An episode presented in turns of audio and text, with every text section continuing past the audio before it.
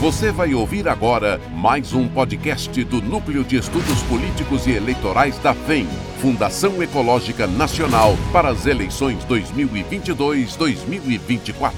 É com muito prazer que recebo você aqui na FEM, no Núcleo de Estudos Políticos e Eleitorais, já rumo ao projeto 2022. Neste nosso podcast, Vamos tratar acerca dos números das pesquisas que são apresentados ao público pela mídia, acabam muitas poucas vezes batendo com o resultado das urnas. Na realidade, o que acontece? Porque sempre, em primeiro momento, no primeiro turno, as pesquisas são muito diferentes dos resultados apresentados. Por que, que na sexta-feira se divulga um candidato em terceiro lugar e no domingo ele ganha a eleição? Na realidade, as pesquisas têm exatamente esta função.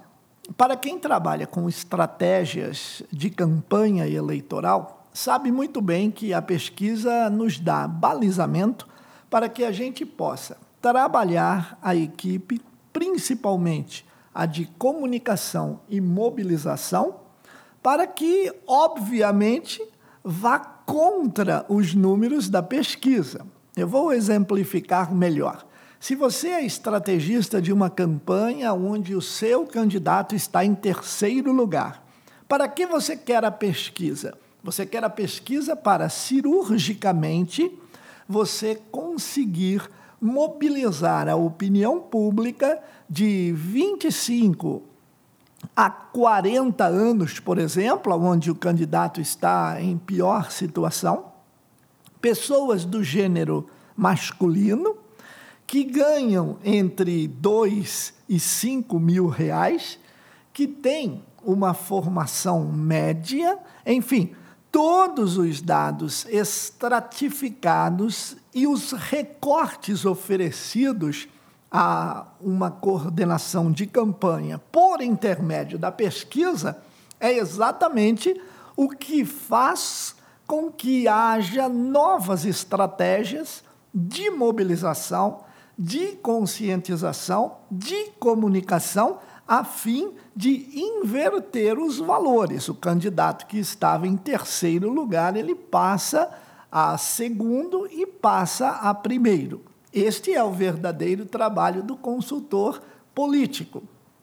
Então, quando nós temos candidatos que saem em um teto muito alto logo antes de começar a campanha, vamos supor, ainda na pré-campanha, como estamos agora, você vê outros candidatos com um dígito apenas de intenções de voto e de repente tudo muda muito para frente, lá perto da eleição 15 dias, 10 dias, 5 dias. Por quê? Porque é exatamente estes dados importantíssimos que as pesquisas nos fornecem acabam direcionando o trabalho para as atividades acerca de manipular de mobilizar e de trazer à luz dos eleitores as propostas, porém melhores direcionadas, como eu disse, em um determinado segmento ou no outro, aonde você, em cruzamento dos dados, consegue verificar que ali o seu candidato não está indo muito bem.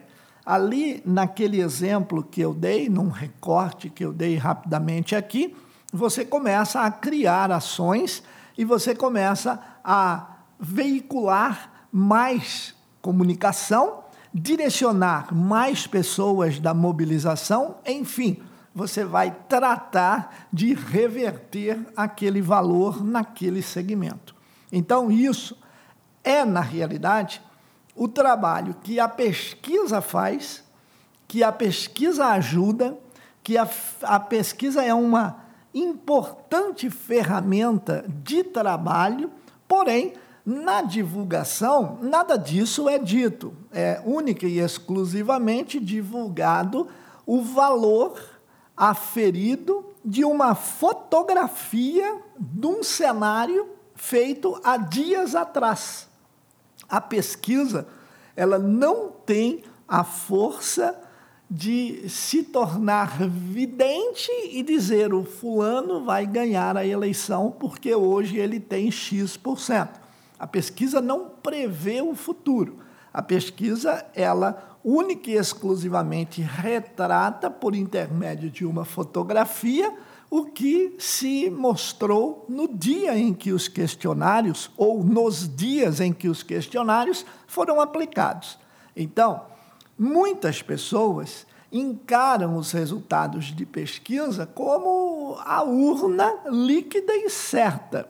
E não é assim que funciona, porque as pesquisas exatamente nos fornecem atributos importantes para que a gente possa direcionar o trabalho. Muito bem. Este trabalho direcionado e de forma efetiva, competente, eficaz, ele vai acabar, obviamente, alcançando resultados. Quais são esses resultados? Alterando o cenário, aonde você estava perdendo, agora você passa a ganhar. E neste momento você consegue mobilizar a opinião pública, avançar no ranking, se de terceiro para segundo, se de segundo para primeiro, porém, em uma checagem dos mais leigos, se a eleição for cinco, seis dias após a divulgação da pesquisa, todos dirão: as pesquisas estavam erradas. Mas, na realidade, as pesquisas não estavam erradas as pesquisas estavam sim apontando aonde você deveria trabalhar. Se você fez a lição de casa, o dever, a tarefa de forma correta, você vai alcançar os melhores e os mais positivos resultados. Sou Gilberto Musto, consultor político, escritor e palestrante aqui no Patriota. Estar com você na FEM nessa companhia aqui no podcast é um prazer enorme. Voltaremos logo mais no próximo. Grande abraço e até lá. Você ouviu mais um podcast da FEM, Fundação Ecológica Nacional, rumo ao projeto 2022-2024. Eleições profissionais com estratégias vencedoras.